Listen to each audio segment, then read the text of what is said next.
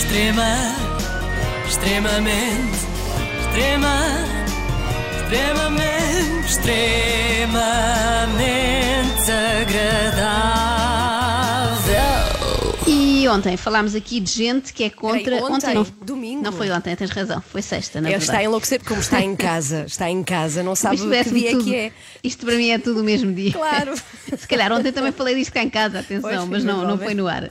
Mas na semana passada não estavas cá, Ana, mas falámos de gente que Hum. é contra o uso de máscaras eh, como prevenção eh, do contágio por Covid. E agora, façamos justiça, falamos de pessoas que não só são a favor, como divulgam o mais que podem a utilização de máscara. E ainda por cima no Brasil, não é? País onde ainda na semana passada a justiça anulou a decisão que obrigava o presidente Bolsonaro a usar máscara em locais públicos. Está visto que lá, mais do que em qualquer outro sítio do mundo, é importante incentivar as pessoas a usarem máscara e até devia ser fácil, não é? Numa nação que gosta tanto de carnaval, não se percebe porque é que as pessoas não querem andar mascaradas. Pensando nisso, Damares Alves, visto, ministra Joana. da Mulher, da Família e dos Direitos Humanos, lançou um vídeo muito especial.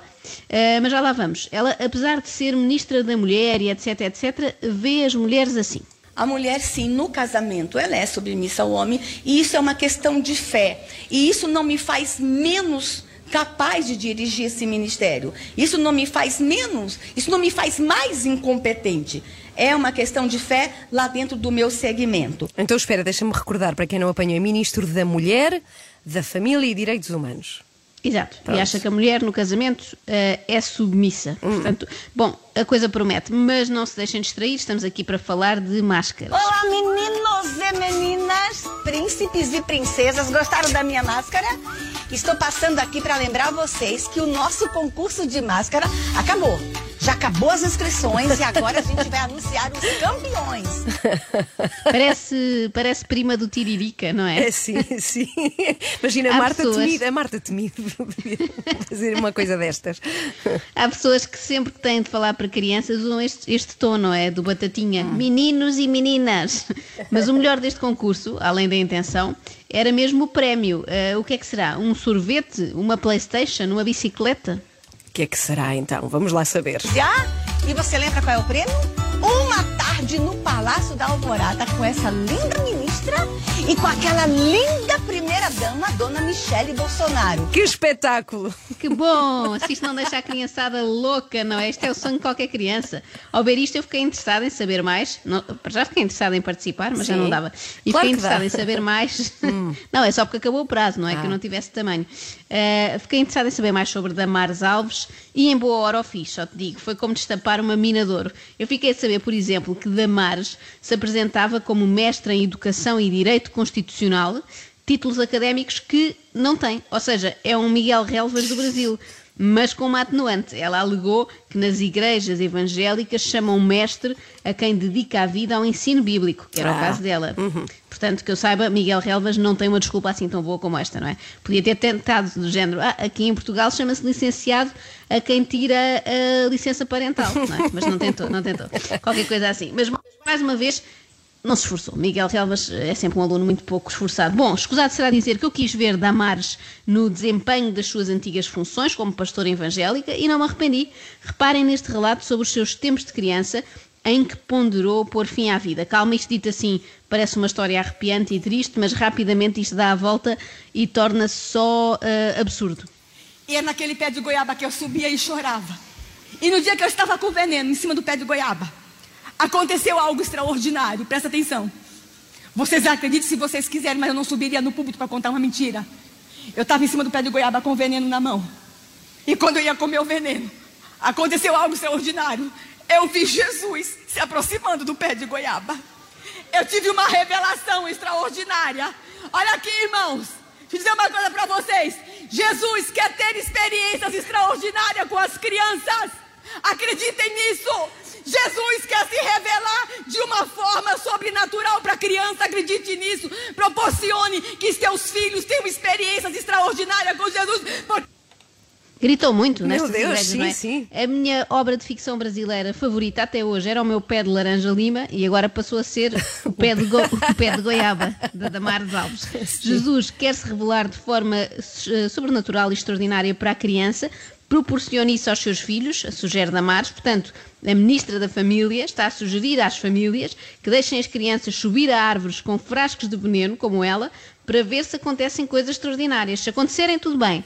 Se não acontecerem, bom, é melhor nem, nem, pensar nisso. Ouvimos agora a pastora Damares a falar mais uma vez sobre um tema que é muito caro aos mais novos, neste caso o filme Frozen e a princesa Elsa. O desenho Frozen eu assisti, ele é um desenho bonito. Eu até cantei muita música. Livre estou, livre estou. Não posso. Por que, que ela termina sozinha no castelo de areia?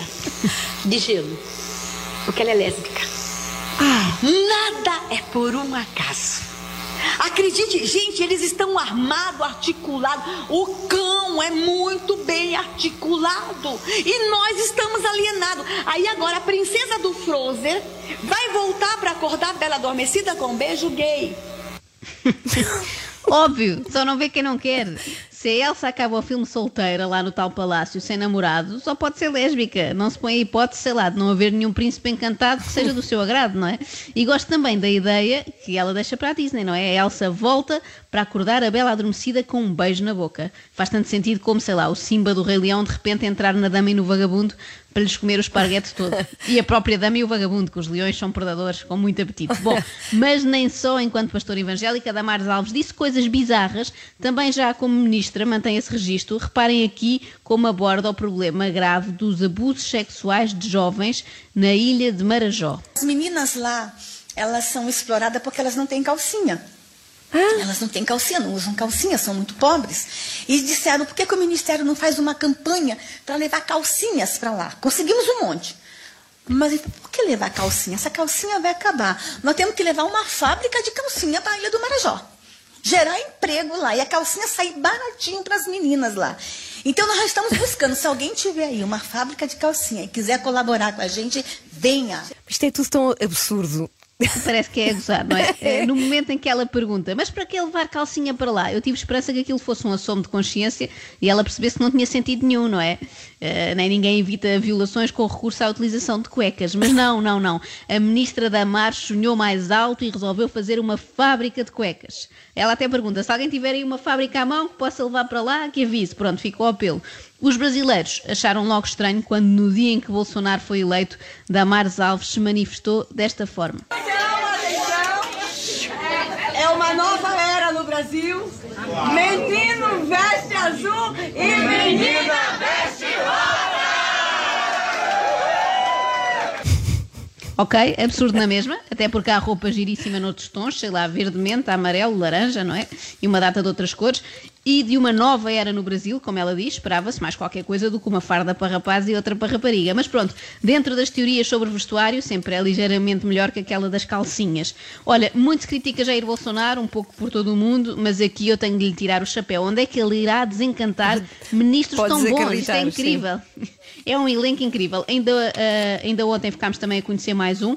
Carlos Decotelli, não sei se viste essa notícia, Não, Ministro não da. Educação, ou talvez não, já que pediu demissão ainda antes de tomar posse. Ah. É incrível, é um recorde. Por causa de polémicas com plágio e com falsos títulos académicos, como se isso fosse um problema, não é? Devia ter-se aconselhado com a Ministra Damares primeiro. Falava com ela, tomava posse e ainda aprendia umas coisas sobre os maléficos filmes da Disney. A Branca de Neve, por exemplo, também quer fazer uma lavagem cerebral aos pequeninos, sim, sim, porque anda sempre de vestido azul. Pior só se usasse calças. Extrema, extremamente, extrema, extremamente, extremamente agradável.